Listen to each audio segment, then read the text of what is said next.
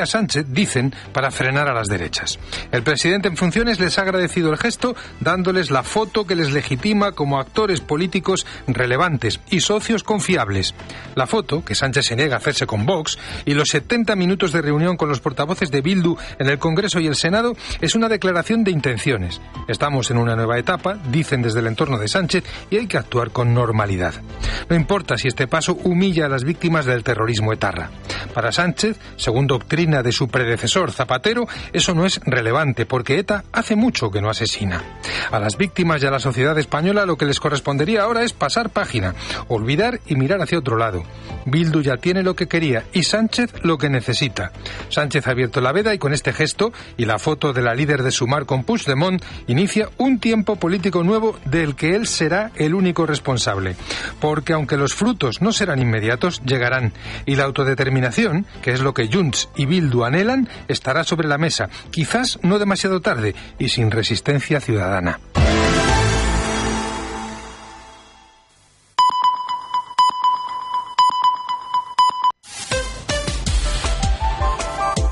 Cope Utrera. 98.1 FM.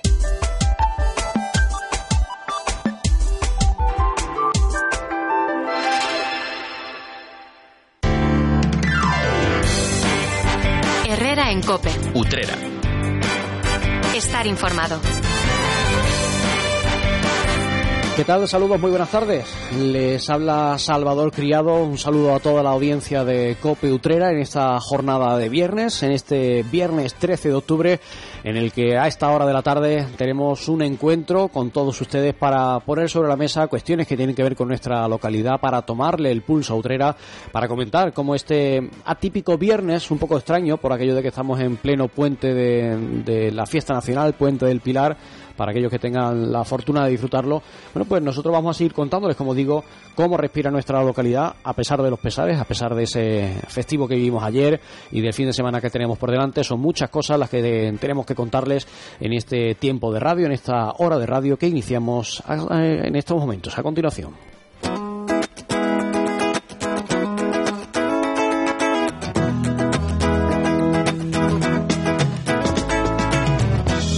Compartiendo este tiempo de radio con mi compañero Cristóbal García Caro. Cristóbal, muy buenas tardes. Muy buenas tardes, querido Salvador Criado, y muy buenas tardes a todos los oyentes de la mañana aquí en Cope Utrera. Un día atípico, atípico sobre todo, y muy eh, festero o festivo para los estudiantes. Sí, por ejemplo, que hoy tienen eh, día no lectivo. No lectivo. Algunos dicen, es fiesta local, no es fiesta local. Es de los días que tiene en los colegios de la comunidad autónoma andaluza, igual que otros, pues cogen y hay otras se ha cogido este día 13 viernes, ¿eh? Eh, que, hombre, que han alargado el día del Pilar con el viernes y ya con el sábado y el domingo. Totalmente, tienen un buen puente los escolares desde ayer y hasta el domingo. Y como nuestro querido Alberto Flores también está en, edad escolar, pues también les hemos dejado que merecer. Les hemos dejado que esté también en ese día de no electivo local y hoy eh, somos tú y yo los que nos ponemos al frente de este espacio en el que bueno pues compartimos distintos temas, distintos asuntos que son de interés, que son de actualidad y bueno, que a ver lo que nos separa este tiempo de, radio en el que, bueno, pues como digo, vamos a analizar, a comentar todo lo que es noticia, todo lo que es actualidad. Y como estamos hablando de, que estamos en pleno puente, eh, quizá haya gente que nos está escuchando y que, bueno, pues que sienta interés por saber cómo va a estar el, tiempo, la meteorología, ¿no? Cómo va a estar en esta ya segunda mitad en la que, bueno, pues parece que, vamos a tener alguna inestabilidad meteorológica. Eh, así que creo que es un momento, ¿verdad, Cristóbal? Sí, claro que sí, por supuesto. Pues si te parece, vamos a empezar hablando de lo que al día de hoy se refiere. Según nos cuenta Francisco Javier Álvarez, la jornada va a ir evolucionando desde cielos poco nubosos a aumentando la, la nubosidad a lo largo de la tarde, no se descartan algunas gotas a últimas horas. Y el fin de semana va a estar marcado por el paso de un frente durante la madrugada de este viernes al sábado con algunas precipitaciones débiles. También hay posibilidad de algunas gotas durante la mañana también. En cuanto a la tarde del sábado y el domingo eh, serán de transición con intervalos nubosos aumentando a nuboso al final. Y las temperaturas eh, oscilan entre los 15 grados y medio y los 30 grados y tenemos ahora mismo 24 grados de temperatura en nuestra localidad. Como siempre, la información del tiempo te la contamos en esta casa gracias a Seguros Helvetia en la Plaza del Altozano número 2 donde se encuentra la oficina de nuestro amigo, el agente Manuel Peña Domínguez. Pues eh, un día más, querido Salvador Criado, tenemos que tener noticia de, de las efemérides, del santoral, que algunos días, algunos creen que solamente se celebra un santo y algunas veces hay una lista bastante abultada. Eh, sí, hoy vamos a destacar eh, uno de esos santos de esa lista de santorales que cada día marcan el calendario católico, porque hoy hay que felicitar a todos los que se llamen Eduardo, que tal día como hoy, 13 de octubre, pues celebran su, celebran su festividad. Así que muchas felicidades a todos los Eduardos que hoy celebran su santo. Y como siempre, la recomendación en esta casa es que, bueno, pues que endulcen sus vidas, que lo hagan de una forma dulce todo aquello que tengan que celebrar. Y como siempre, eh, lo pueden hacer en Confitería Cordero. Los pueden encontrar en, en el número 2 de la Plaza de la Constitución. Cope Utrera.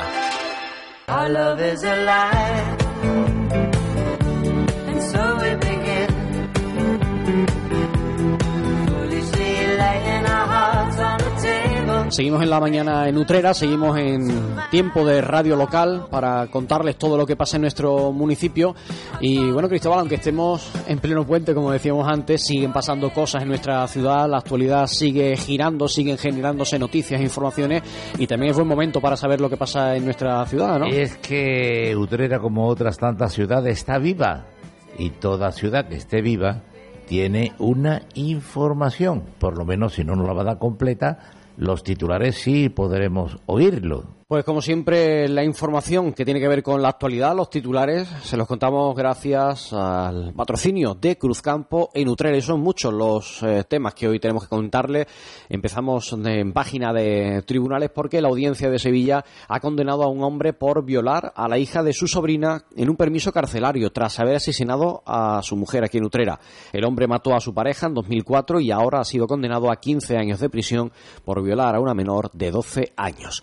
Cambiando completamente de asunto, les, eh, les, hablo de la Fundación Manolita Chen y Ritual Hoteles que han propuesto crear una caseta de la diversidad en la Feria de Utrera. Dicen que el objetivo de esa iniciativa es visibilizar al colectivo LGTBI en esta importante fiesta.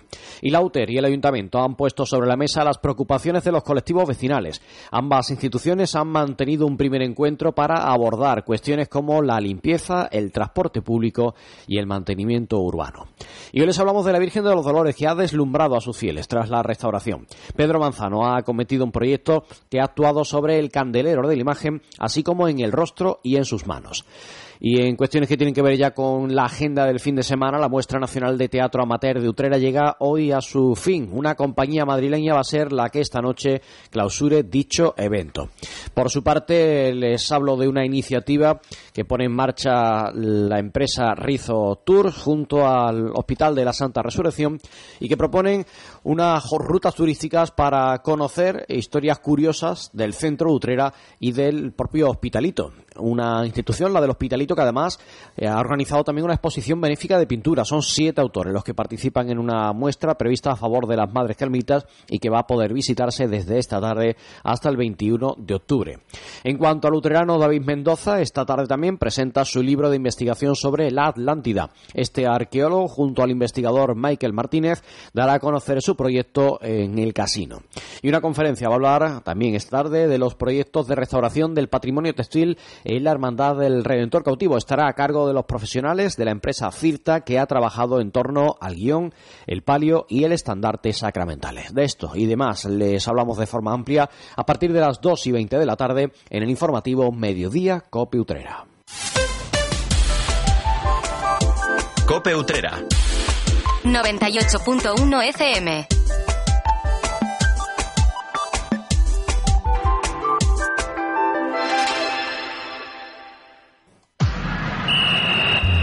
Deportes, deportes, deportes. Cope Utrera. Estar informado.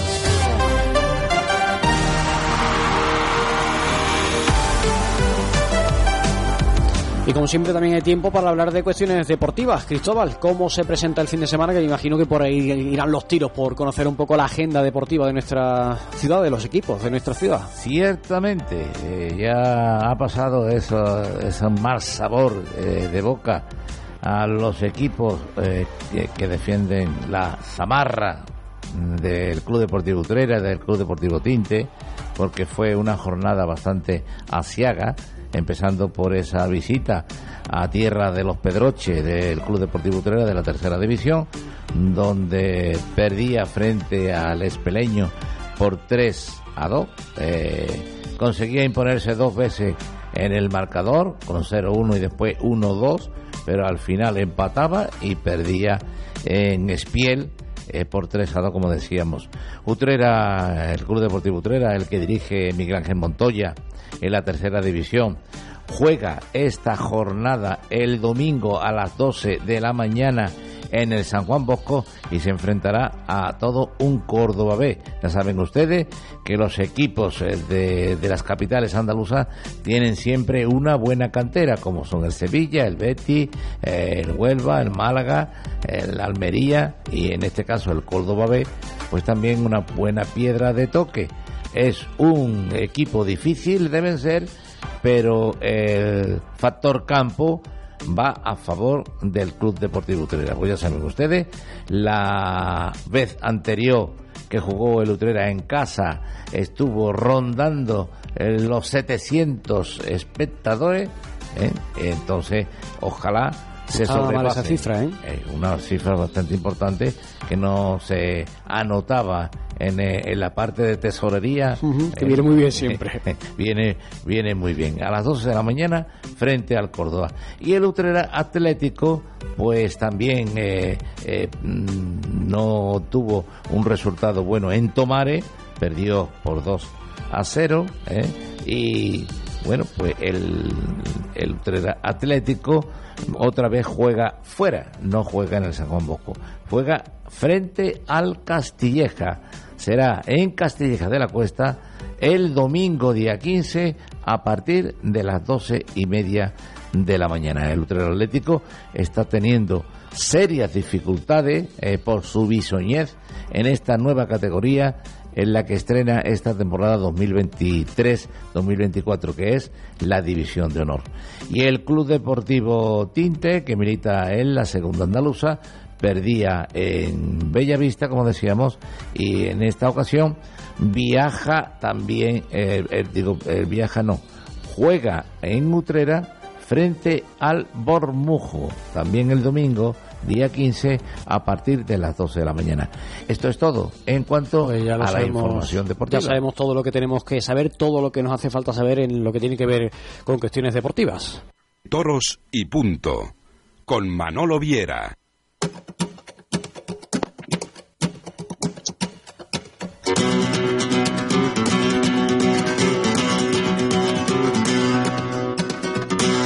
Buenas tardes. Ante la deriva inevitable por la que navega el toreo, la última reserva de ilusiones se apiló en la tarde del pasado domingo en la monumental Plaza de Toros de las Ventas, donde todo fue posible y donde todo pudo ser. Nadie puede negar la trascendencia que ha de tener para el torero el suceso acaecido en la última corrida de la feria de otoño en Madrid. Lo visto y sentido y tantas veces ya contado de lo hecho y dicho en el ruedo por el aún joven sevillano es bien expresivo. Con todo, lo acontecido mostró la verdad de una fiesta en la que se denotó la vitalidad de un torero capaz de rivalizar consigo mismo. Todo un héroe. Así lo entendí y así lo entendieron quienes acudieron a la plaza y reconocieron la actitud, el valor, el talento y la pureza de quien reivindicó en el ruedo su presente y su futuro, sin alivios ni falsos planteamientos. Su compromiso con Madrid fue tan personal como auténtico, tan valiente como conceptual, porque lo que se propuso fue reinventar su tauromaquia desde los mismísimos límites del valor. Lo que se vio fue el toreo y lo que se sintió, la emoción. Lo que Borja Jiménez hizo y dijo en el ruedo propagó su culminación a una gente que supo valorar el impacto. Y es que el toreo es algo tan sencillo, tan profundo, tan atávico e inexplicable que cuando llega produce tal sobresalto de ánimo en quien lo ve y lo siente que enloquece. Provoca tal pellizco en los sentidos que trasciende el mero campo emotivo. Borja hizo y dijo el toreo, sinfonía de naturales y detalles toreros en unas formas adornadas con el brillo majestuoso de la verdad. Puede ser el sevillano verdaderamente profundo en este saberse gustar, en ese pararse a calibrar los efectos de su propio concepto para avanzar después en función de lo que él se plantea hundirse en sus sentimientos artísticos dentro de una concepción estrictamente pura. El diestro de Espartina mostró con los victorinos un arte inspirado, personal, agotador que no agotado y en continua búsqueda de una intensa verdad. Un toreo tan emocionante como rebosante de encanto. Si Borja Jiménez no se hace rico tras el apoteósico triunfo en las ventas de Madrid, es que esta fiesta nuestra continúa plagada de sinsentidos.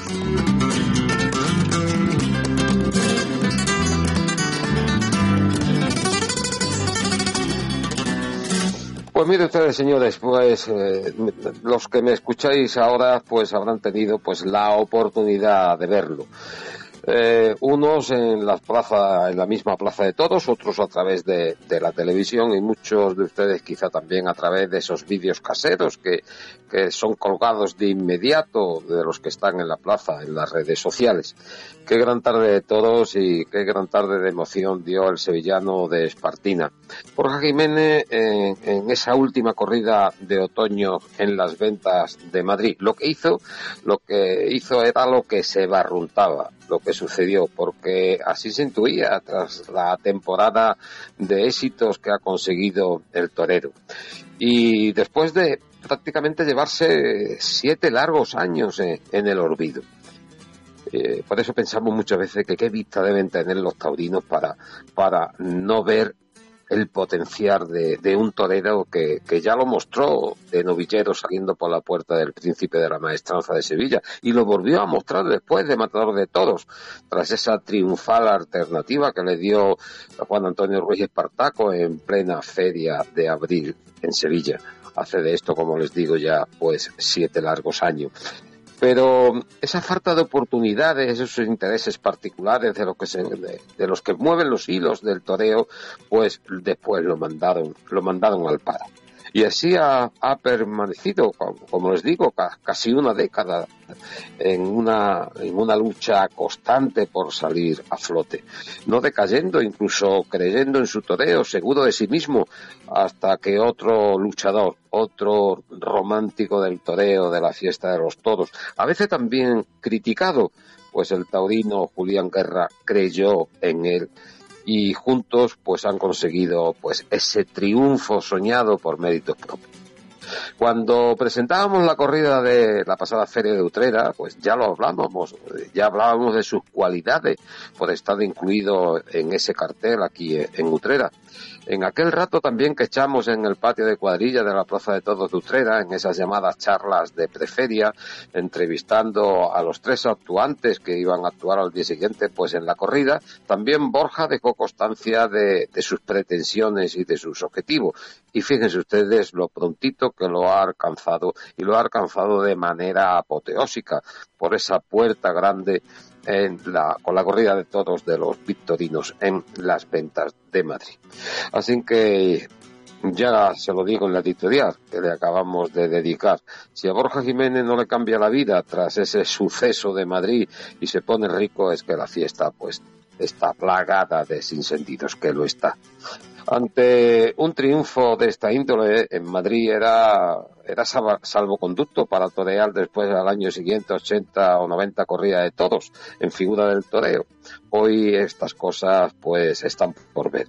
Espero y deseo que, que Borja Jiménez en este invierno pues susane de una vez por todo el manejo de los aceros, que esa es otra y eso es lo que le puede quitar muchos triunfos. Es lo único que le falta evidentemente para firmar pues esos triunfos con la contundencia de una buena espada. Por lo demás, demostrado ha quedado que es el torero, es un torero de feria, de grandes carteles, de empezar a, a codearse también con las figuras del toreo como él ha de ser en muy poquito tiempo. Es el más inmediato futuro que le deseamos.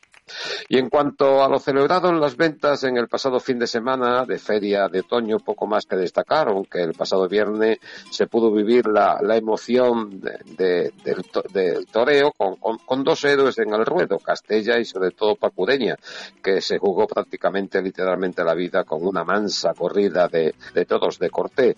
Sucedió la cuarta corrida de la Feria de Otoño. Ambos toreros dieron merecidas vueltas al ruedo, mientras que Ginés Marín fue silenciado.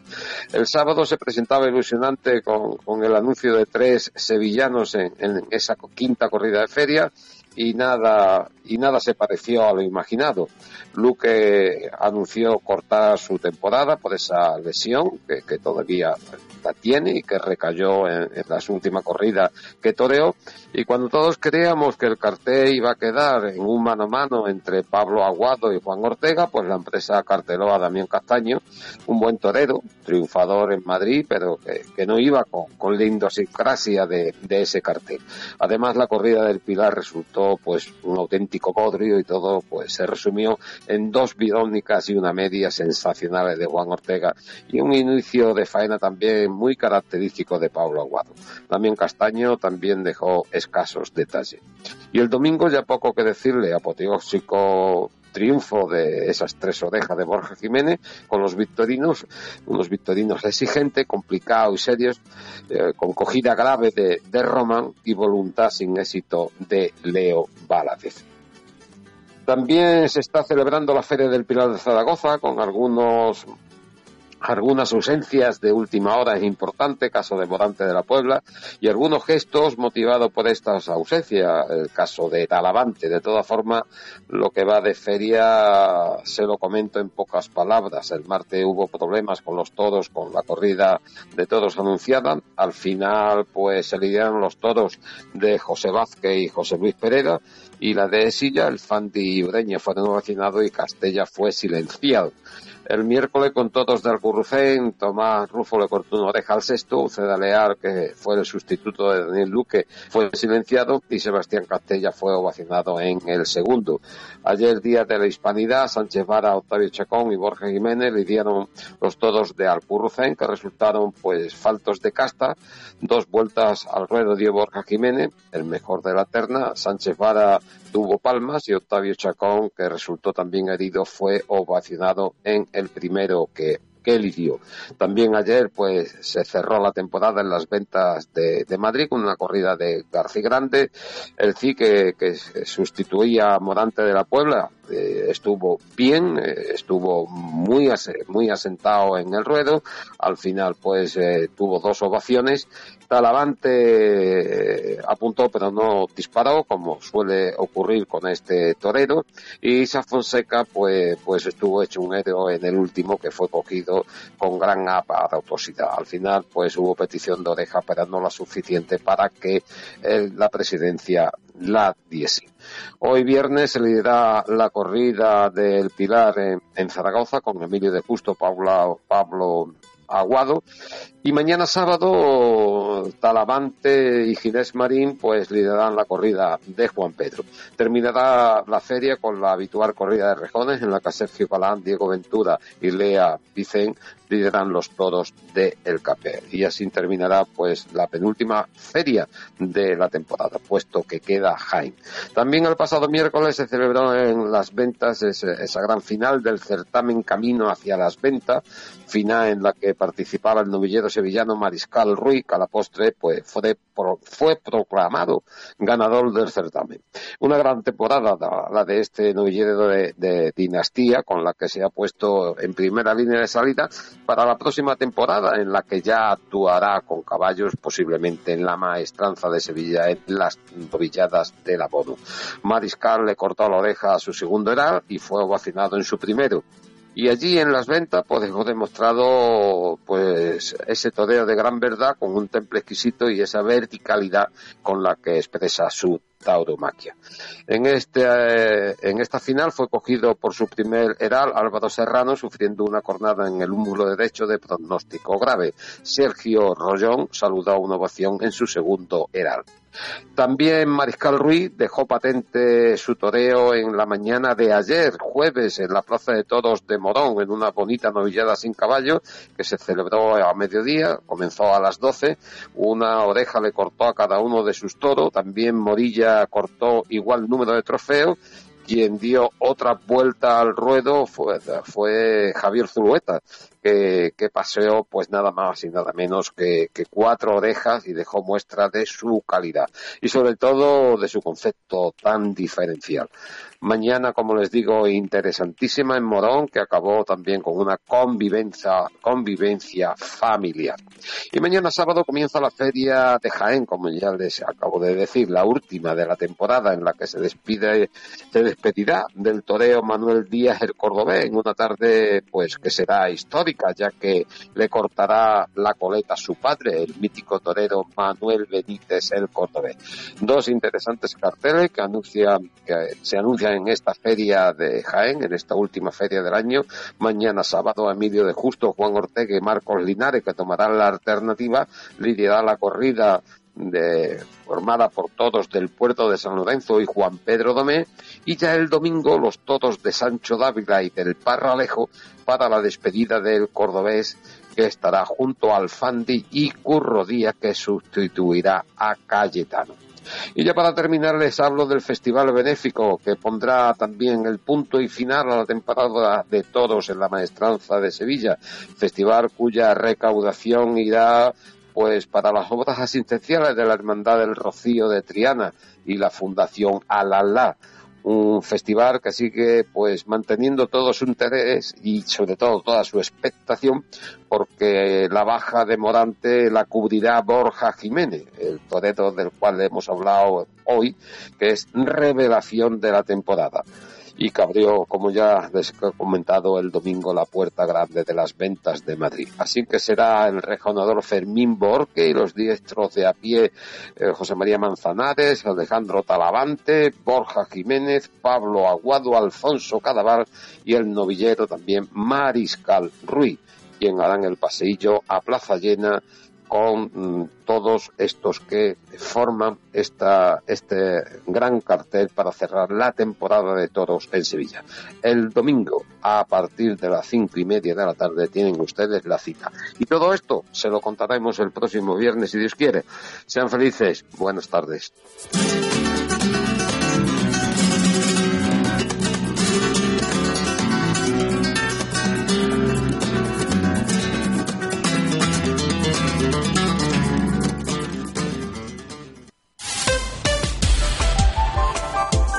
Cope Utrera. 98.1 FM.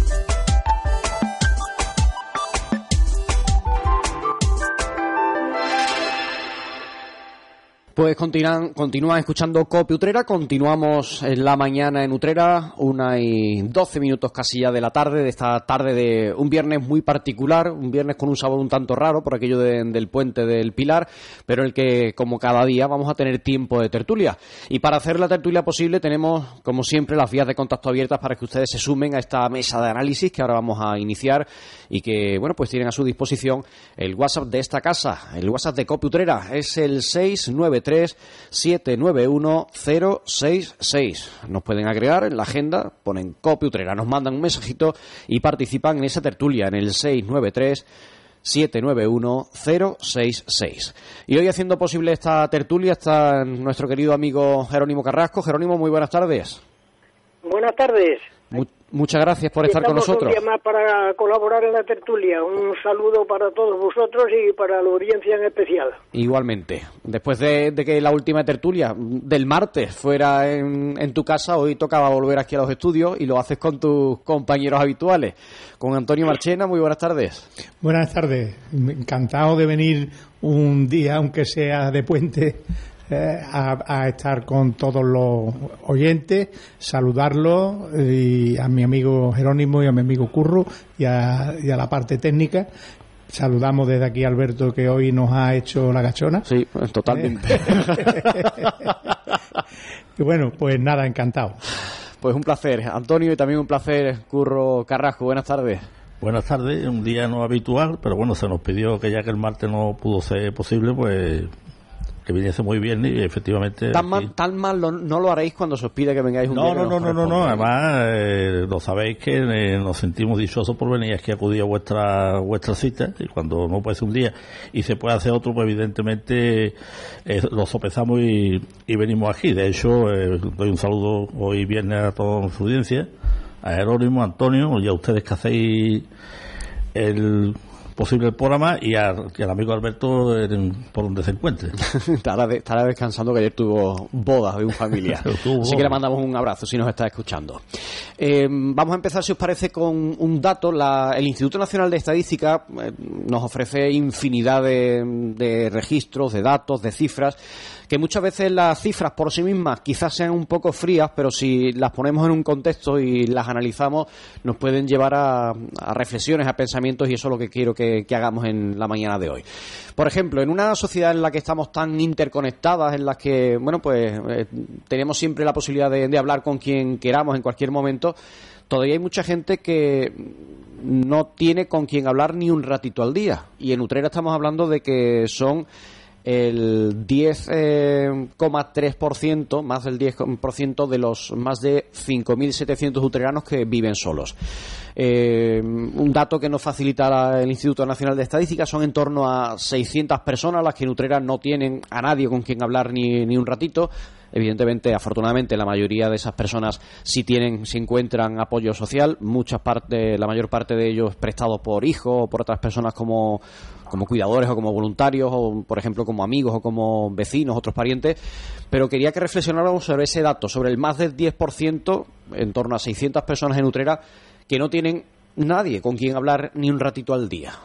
¿Qué mm, os lleva a pensar ese, ese dato, ese, esa cifra que en principio parece tan fría y que bueno pues puede tener muchas historias detrás? Jerónimo, por ejemplo.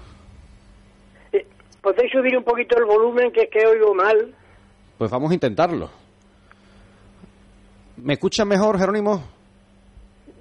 A ver, un poquito el volumen, subirlo porque es que os oigo muy mal y no puedo comentar lo que estáis, no, en fin, no, no entiendo lo que estáis comentando. ¿Nos escuchan mejor ahora?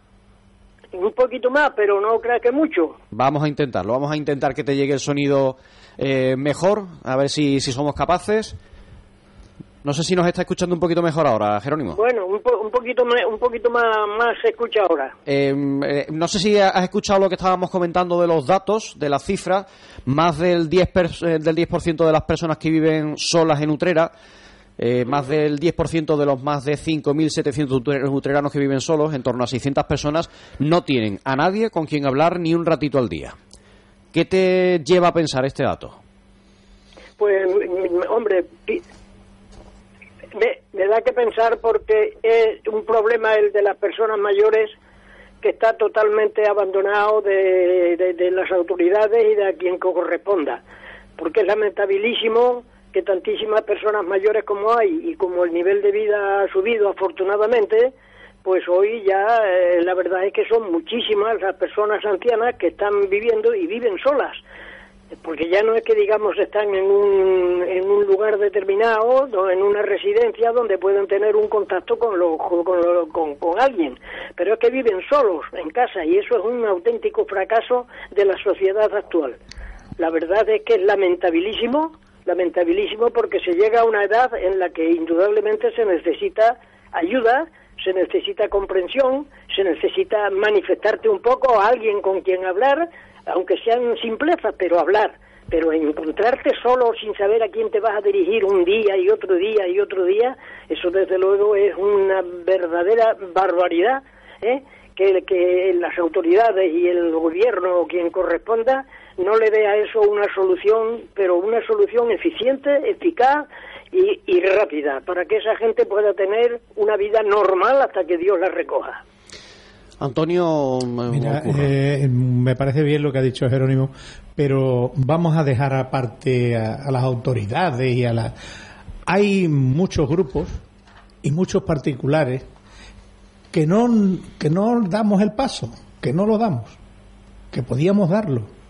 Eh, somos muchas las personas que gracias a Dios tenemos tiempo y que podíamos dedicarle un ratito a, a eso. Pero claro, eso tiene que estar encauzado. Tiene que estar encauzado o por algún tipo de asociación. Estamos hablando de, de, la, de las parroquias que tienen un- una, una parte que se dedica a la atención de los mayores, de los ancianos y tal. Bueno, pues, a los, pues, las personas que están solas. Antiguamente, mm, te estoy diciendo antiguamente, hace unos años, yo recuerdo que la, que las hermanas de la Cruz hacían una labor no así, pero, pero sí se encargaban de, de, de llevar la relación de la gente que estaba sola, de la gente que necesitaba tal. E incluso yo recuerdo cuando había esto que se hacía, que se sigue haciendo eh, en, lo- en mayo, de la unción de enfermos, eh, pues daban una lista a la hermandad de la gente que había que ir a recoger y de tal. Bueno, pues es- estas criaturas que ya cada vez le cuesta más trabajo porque cada vez son más mayores, pero hay, hay gente, hay, hay, hay asociaciones dentro de las parroquias, por supuesto, eso no quita para que asuntos sociales del ayuntamiento tenga también su parte de... Sí, de, de hecho hay un programa que se puso en marcha hace unos años en el ayuntamiento de acompañamiento a Sí, este sí. tipo de personas que ahora, por lo que nos contaba el ayuntamiento hace unos meses, se estaba tramitando de nuevo eh, Mm. una subvención a través de la Junta de Andalucía para un programa de, de acompañamiento precisamente para evitar situaciones ese- como esa. Yo creo que ese mm, programa eh, consistía en pagarle a la persona que también, por supuesto. Sí, eh, ¿no? tienen, Pero a hay- personas, hay- hay tienen a personas que van a diario a hablar, con, a acompañar, a salir, a, a acompañarlas a la compra, a dar un paseo para que no estén solas. Por supuesto. Pero hay un- una, una parte también que podía ser de voluntariado y que, y que, y que, bueno, es muy bonito. Yo recuerdo que hace unos años había un grupo en Santiago que se dedicaba, supongo que en Santa María y en San José habría también algo parecido, se dedicaban a ir a determinadas casas y le leían a las personas, le hacían una lectura de, de determinadas cosas o le, o le, o le comentaban o le ayudaban en, en, en temas cuántos estamos escuchando últimamente que, que bueno lo- los problemas que tienen determinadas personas de edad con, con los bancos y que claro mm, yo veo a una persona en un banco que quiere hacer una operación y no da pie con bolo y si yo me acerco lo mismo esa persona es reacia a- porque no sabe quién soy o quién no sí, que se soy pueda sentir un poco intimidada en Claro, ese sentido. y, y, bueno, ¿yo cómo le voy a dar a esta persona mi número? ¿O voy a.? ¿No? Entonces, bueno, pues un voluntariado así, y encauzado, ya te digo, las parroquias tienen que hacer esa labor, porque les corresponde. Y el ayuntamiento, por supuesto, también. Curro. Bueno, yo creo que Jerónimo ha estado hablando de un tema, Antonio prácticamente lo ha matizado. Hombre, yo entiendo que antes eh, es cierto que antes había una sociedad mucho mucho más abierta que hoy. Prácticamente las familias pues vivían como vivían, vivían con menos medios, pero con más posibilidades de que, de que no ocurriera esto que está ocurriendo hoy. Hoy prácticamente se está llegando a una situación donde todavía eh, hay calles donde se ven, por ejemplo, la mía, con estos días de, de fresquito y eso, pues se ven los grupitos sentados, las vecinas que se reúnen, charlan, pero tú vas a una barriada de estas nuevas de, de, de piso y seguramente de puerta con puerta no se conoce, ¿no? Con lo cual, si ahí hay un problema, evidentemente, eh, como no sea a través de entrevistas o algo de eso, no se van a enterar. Todo, evidentemente, como dice Antonio, las parroquias, el ayuntamiento, la Junta de Andalucía y el Estado. O sea, esto tiene que venir porque cuando se habla de tanto dinero como se habla en los presupuestos por arriba, yo creo que había que dedicar algo más a esto, porque lo mismo que se han dedicado di- tantos millones para el tema de la violencia de género, esto también se podría, digamos, encauzar desde, desde porque claro, es lo que también dice Antonio, cualquier persona que tú llegues y quiera ayudarla, la persona puede ser receptiva o no puede ser receptiva. Entonces, claro, esto tiene que venir de arriba, tiene que venir de alguna autoridad donde tú sientas confianza y que la persona que te llegue, digamos, venga a amparar por esa confianza que tú depositas en el Estado. O el Estado de arriba hacia abajo, ¿no? Entonces, hoy también yo, por ejemplo, eh, conozco el, el banquito este que está ahí enfrente de la gasolina chiquitita que está en la Trianilla. Allí, se, se- allí se reúnen 10, 12, 15 y se ven muchos grupitos de personas que, que se unen en esa forma, ¿no? Ahora, si la persona es que no se puede mover, si no puede salir, pero la persona también tiene que poner de su parte y ser un poquito abierta, da un poco de confianza hacia la otra parte para que entre los dos haya esa connivencia al objetivo de que no estén tan solos, ¿no? Y entonces, pues alguien pueda, eh, pueda digamos, detectar esa soledad y entonces buscar los medios para que esa soledad, eh, digamos, se empiece a desaparecer o se quite al máximo posible. Entonces, esto, claro, eh, antes, como dice Antonio, las parroquias, claro, las parroquias y, digamos, todo lo que sea, la asociación de vecinos, la comunidad de vecinos, todo lo que hay ahí, pues eso se ve. Y entonces, yo creo que por ahí es por donde mm, todas estas cosas tienen que combinarse, o sea, tienen que confluir en una, en algo, en un estamento, en algo que, digamos, que proteja y que eh, la persona que asista ahí o que acuda ahí, pues pueda tener esa, digamos, esa ayuda, ¿no? Pero si prácticamente tú para el tema de la ley de la dependencia son casi, son más de dos años. Cuando dice uno, bueno, pero tanto tiene esto que tramitar, o es que no hay presupuesto, o es que algo pasa. Porque, hombre, evidentemente, hoy, informatizado como está todo, no tiene por qué esto tardar dos años. La persona que pida eso, cuando, cuando a lo mejor la van a visitar, resulta que ya está con San Pedro. Entonces, hay muchas cosas que se podrían y se deberían de agilizar. Dígase sociedad, dígase Estado, dígase Junta Andalucía, dígase eh, ayuntamiento, dígase parroquia, dígase lo que se tenga que decir. Pero que esto tiene que funcionar y por lo que se ve, pues no funciona. Tú has hablado antes de. mm, Tiene pare con pare un vecino que posiblemente no sabes ni cómo se llama, no lo conoces, porque nos ha llevado la sociedad al punto en el que estamos. La pandemia es cierto que cuando estaba todo el mundo en su casa.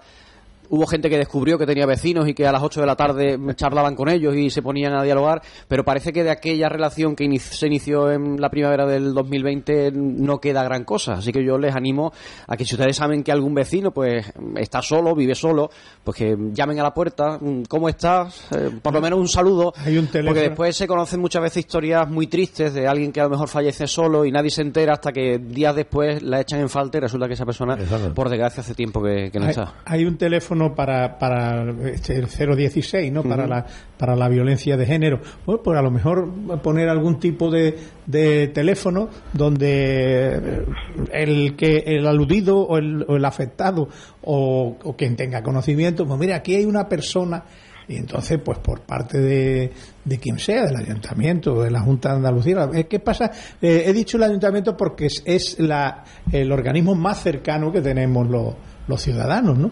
Entonces, el, el, el, el que directamente se tiene, se tiene que preocupar por el ciudadano es el ayuntamiento. Y luego eh, tendrá que tener la, la- el apoyo de la Junta de Andalucía, del Gobierno Central, de Europa y de... Eh, Antonio, eh, lo que tú dices, tú llevas, llevas- tú no es que lleves, que conoces, ¿no? Tú sabes que eh, personas como tú, y, y muchas más personas como tú, pues resulta que son personas que eh, van a servir a la persona, o sea, ven un necesitado y se, y se desvive, se, se preocupan por ese tema. Pero es que eso hoy en día, ya en la sociedad que se está creando, eso ya no existe. Aquí ya ven, eh, este, a mí, y antes no, antes, antes en los tiempos que- que- que hubo hambre, había, pues la vecina que podía poner un cocido, allí comía cocido porque habitualmente no comía. Eso ya hoy no pasa, así es que hoy prácticamente yo creo que la sociedad, digamos, o se está adormilando o se está intentando, digamos, de desmembrar, y hoy eso es lo que no se entiende, porque si tú ves cualquier, ves una pelea o algo y la gente lo que sale huyendo por la otra esquina, nadie dice, bueno, ¿ve usted qué es lo que pasa aquí? O intenta mediar. Que lo que ven allí, eh, lo, dejan al hombre o la persona allí tirada y vete a saber, ¿no? Entonces, eso antes no ocurría. Eso antes no ocurría. Yo he conocido casas de vecinos, aquí en Utrera estaba la famosa casa del Maragato, estaba, y había mucha gente, y allí había, o sea, digamos, había comunicación entre todos los vecinos. A lo mejor es porque estaban todos necesitados y hoy por mí, mañana por ti. También puede ser. Pero eso ya hoy no existe, Antonio. Y tú sabes que eso tiene que hacerlo la iglesia, el Cáritas, el otro, y tienen que estar de esa forma. Entonces, pero claro, para hacer un movimiento de eso hace falta dinero. Y dinero, a donde puede salir el dinero, es desde el más alto rango que es el Estado, que es el que a lo mejor tiene que coger el Ministerio de, de- de Igualdad o cualquier ministerio que se cree para ese tema, pues digamos, empiezan a trabajar ese tema, porque hoy en día la sociedad está, pasa olímpicamente el tema. O sea, lo vuelvo a decir, personas que tú conoces, como tú tú dedicas tu tiempo libre en cosas que tú haces y como mucho lo hacemos. Eso prácticamente hoy ya está desapareciendo, hoy ya la juventud y bueno, ya no, hay, hay, mucho voluntariado, ¿eh? Lo que pasa es que, que quizás nosotros no lo vivamos de cerca, pero hay cantidad de jóvenes y no tan jóvenes que, que, que bueno, ahí tiene los de protección civil, es un voluntariado. Cruz Roja, por ejemplo, Roja, eh, tiene también uno de los muchos programas que tiene, tiene que ver precisamente con las personas mayores, sí, eh, sí, de acompañamiento, de asistencia a personas mayores. Hombre, yo, hay desconocimiento también por parte de... Posi posiblemente, posiblemente también haya desconocimiento, pero que yo lo que me quiero referir es que el conocimiento a esas personas puede llegar por los medios, porque hoy la televisión está en todas las casas. Entra por todas las habitaciones, entra por todos sitios, entra la televisión hoy prácticamente lo que yo veo en la televisión, quitando a Nu, quitando el otro, quitando yo entonces, a lo mejor tendría que empezar a calar desde la misma ciudad donde, donde en este caso que dice que hay ese 10%, pues esas 500, 600 personas detectarlas, intentar de que haya ese voluntariado, ponerlo en contacto todo al objetivo de que eso empiece a funcionar, porque claro, puede haber mucho voluntariado, pero si no se conocen las personas que están en esa situación de riesgo, pues prácticamente aquí, digamos, un coche decir, dos ruedas, delante, uno va por un lado, otro va por otro, para al final el coche va donde va. Entonces, yo creo que algo de eso es lo que a lo mejor hace falta. Y antes había, yo entiendo que antes había mucha, mucha más apertura. Antes, eh, yo me acuerdo que yo en cierta ocasión me comentaron un tema de, de un vecino de, del barrio, y yo cogía dos de ellos, vamos, a, y salimos una tarde, pues se le cogieron 400 o lo que, o lo que fuera, pues se va puerta a puerta, y la gente colabora, eso, eso, eso sí te doy yo fe de que la gente colabora. Ahora, la gente necesita, como yo siempre digo, todos los movimientos, esto tiene que haber dos o tres tontos que tienen del carro, si no todo el mundo está aquí viendo a ver sí, qué sí, pasa, sí. pero no avanza. Echamos el, pues esa es la opinión que yo tengo, el bulto. porque lo veo. Eh, nos ha llegado un mensaje al WhatsApp de, de, esta casa, vamos a leerlo. Nos dicen, vivimos en una sociedad individualizada y egoísta. ¿Eh? A mí me enseñaron a acompañar y a cuidar a mis abuelos y yo he hecho lo mismo con mis hijos. Y si hay personas mayores que están solas y que no tienen familia que las acompañen, tienen que ser las instituciones las que hagan la labor de acompañamiento ¿Eh? y de asistencia. Un mensaje que va más o menos en la línea de lo que comentáis. Eh, Jerónimo, ¿alguna reflexión más al respecto? Pues ese problema que tenemos que es tremendamente grave, el quien tiene que adoptar las medidas correspondientes son las comunidades autónomas y el apoyado por el gobierno central porque es que son personas, la inmensa mayoría, que están con movilidad reducida, que no pueden salir a la calle solos, y luego después también se da la circunstancia de que cuando se confía en una persona ha habido tantísimos casos de pícaros que lo que han hecho ha sido aprovecharse de la situación de, de, incapacidad en la que se encuentran y les han vaciado las cartillas y le han vaciado la, el dinero y, vamos. Y eso es eso es una una verdadera calamidad. Y la persona que es mayor y que está sola es una es un, un problemón pero un auténtico pro, problemón. Y eso tenía que estar en manos de la de las autoridades competentes en hacer pero lugares donde esta gente pudieran estar como seres humanos que son. Porque es que están como animales, están solos, están abandonados, no tienen con quién hablar, eh, eso, eso, eso es que eso es para vivirlo, eso es para vivirlo, y cuando se llega a ciertas edades, pues es que ya no se, ya no te vale ni por ti mismo, tienes que tener una persona a tu lado que te ayude en miles de las cosas que tienes que hacer, simplemente para ir al servicio, para preparar la comida, para, para vivir, vamos, para vivir. Y no digamos nada cuando llega la noche y se acuestan y ya saben que veremos a ver si amanecen por la mañana, porque nadie sabe si una persona vive o, a los cuatro días aparece cuando la echan de menos, pues resulta que ha fallecido hace ya una semana. Es que eso es lamentabilísimo, que en un, en un Estado que se llama democrático, que es democrático, que dicen que es democrático, que se gasta tantísimos cientos de miles de millones en tonterías, y en putería, valga la palabra y que, me perdonen, ¿eh? ¿Eh? y no se dediquen a, a, hacerle la vida fácil a esas personas que lo han dado todo, porque el que llega a esta edad es que lo ha dado todo, en su vida lo ha dado todo por los demás, y después cuando él lo necesita no encuentra a nadie que le eche una mano para sacarlos del, de, de, de, de la, del ostracismo en el que viven. Pues con esta reflexión nos vamos a quedar con las palabras de Jerónimo porque estamos ya fuera de tiempo, un tema que da para mucho. Eh, hoy, bueno, pues ha monopolizado esta tertulia. Eh, bueno, espero que estos datos cambien a mejor, que ese 10% descienda, que bueno, que sería muy buen síntoma. Y al menos las personas que estén solas, aunque no sea comparable, si por lo menos nosotros les servimos un ratito de compañía y charlamos de una forma, bueno, pues tan particular como es esta de la radio cada mañana, pues esperemos que, al menos así, bueno, pues tengan ese ratito de, compañía con nosotros. Jerónimo Carrasco, muchas gracias por haber estado, eh, estado este viernes de puente con nosotros. Muchas gracias para vosotros. Y muchas gracias también a Antonio Marchena y a Curro Carrasco. A vosotros siempre. Y a todos ustedes, pues nada, les recuerdo que pueden seguir informados como siempre en esta casa de todo lo que ocurre en nuestra localidad y nosotros pues nos volveremos a encontrar el próximo viernes, ya con Alberto, con más contenidos, con más cosas de las que hablar en nuestro municipio. Disfruten de este fin de semana y del puente, aquellos que tengan la oportunidad de hacerlo. Muy buenas tardes.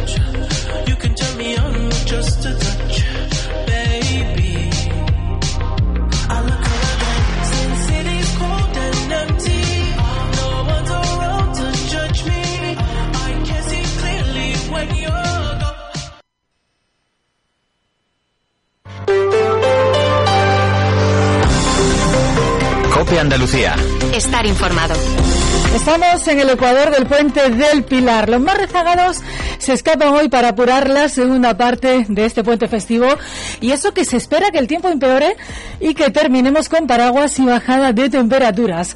A esta hora podemos confirmar que se están cumpliendo las expectativas. Los hoteles están hasta la bandera en Andalucía. Muchos tienen ya el cartel de completo y la ocupación ronda el 85% aquí en nuestra tierra. Una de las ciudades más visitadas estos días es Granada y es que en unas horas la ciudad acoge la procesión magna en la que participan una veintena de pasos. La expectación y el impacto económico que se prevén es más que considerable, Juan de Dios Jerónimo más de un 80% de ocupación hotelera, 50.000 personas que vienen a Granada y están llegando para presenciar esa magna, más de 20 pasos de la Semana Santa granadina desde la entrada de Jesús en Jerusalén hasta la resurrección. Ya están en la Catedral de Granada, han llegado allí en los dos últimos días en traslados desde sus templos. Mañana a partir de las 5 de la tarde saldrán a las calles de Granada a hacer un recorrido en el que van a ser admirados también por los participantes en el 34 Encuentro de Cofradías que se está celebrando en el Palacio de Congresos y Exposiciones de Granada. 50.000 las personas que llegan a esta ciudad, sobre todo procedentes de diferentes puntos de la comunidad autónoma andaluza. Gracias, Juan. Esperemos que no llueva. Otra de las citas imprescindibles de este puente está muy relacionada con la gala de los Grammy Latino, que ya sabes, se celebra por primera vez fuera de Estados Unidos el 16 de noviembre aquí en Sevilla. A un mes de esta cita única, hoy en Málaga ya se calientan motores. Se celebra un festival en la Plaza de Toros de la Malagueta, la Latin Grammy Session. Ahí actuarán Beret Faith, Juan Magán o la Mala Rodríguez. El colofón de los Grammy será, como te digo, el 16 de noviembre. Se celebrará en Sevilla y tendrá un impacto económico superior a los 370 millones de euros. Como te digo, ya estamos calentando motores en Andalucía para coger una cita única en todo el mundo. Son las 7 y 52 minutos. Yo soy Yolanda Aguirado y son historias que te estamos contando en cobe.es barra Andalucía. Enseguida vuelvo para darte la última hora sobre la desaparición del joven cordobés Álvaro Prieto. Cope Andalucía. Todo un año como la radio más escuchada en tu comunidad. Aceites El Niño trae a tu mesa el mejor aceite de Andalucía. Nuestras marcas Mansur y Nolasol, con su característico sabor, harán que tus platos sean únicos y especiales. Mímate y mima a los tuyos con nuestros aceites. 75 años de experiencia nos avalan. No lo olvides, si quieres tener cariño, visa con Aceites El Niño. A esta hora, muy pendientes de noticias que nos llegan desde Córdoba, ni rastro de Álvaro Prieto. La policía pide colaboración ciudadana para localizar al joven cordobés que desaparecía ayer en Sevilla. El joven pasó toda la noche en una sala de fiestas, según la investigación, una sala de fiestas de la ciudad sevillana, con unos amigos. Su pista se pierde ayer a las 9 de la mañana. El joven, al parecer, perdió el tren que debía coger hasta Córdoba, donde vive con su familia. Así que, como no pudo cogerlo, intentó regresar sin billete, cogiendo tren que iba a Barcelona y que paraba en su ciudad. Sin embargo, lo interceptaron y tuvo que bajarse. Las últimas imágenes que hay del desaparecido, según la investigación, son imágenes en las que se le ve saliendo de la estación de tren de Santa Justa en Sevilla. Según declara el padre de Álvaro Prieto, el móvil del chico se quedó sin batería y no llevaba dinero en efectivo. El joven además juega en juveniles del Córdoba Club de Fútbol. Sus compañeros están muy pendientes a esta hora del paradero del joven y el entrenador del Córdoba, Iván Ania, esperanzado a pesar de la falta de noticias. Quería transmitir desde el club, desde el cuerpo técnico y desde la plantilla todo nuestro apoyo a, la familia de, de, Álvaro Prieto y que estamos deseando que todo se quede en un susto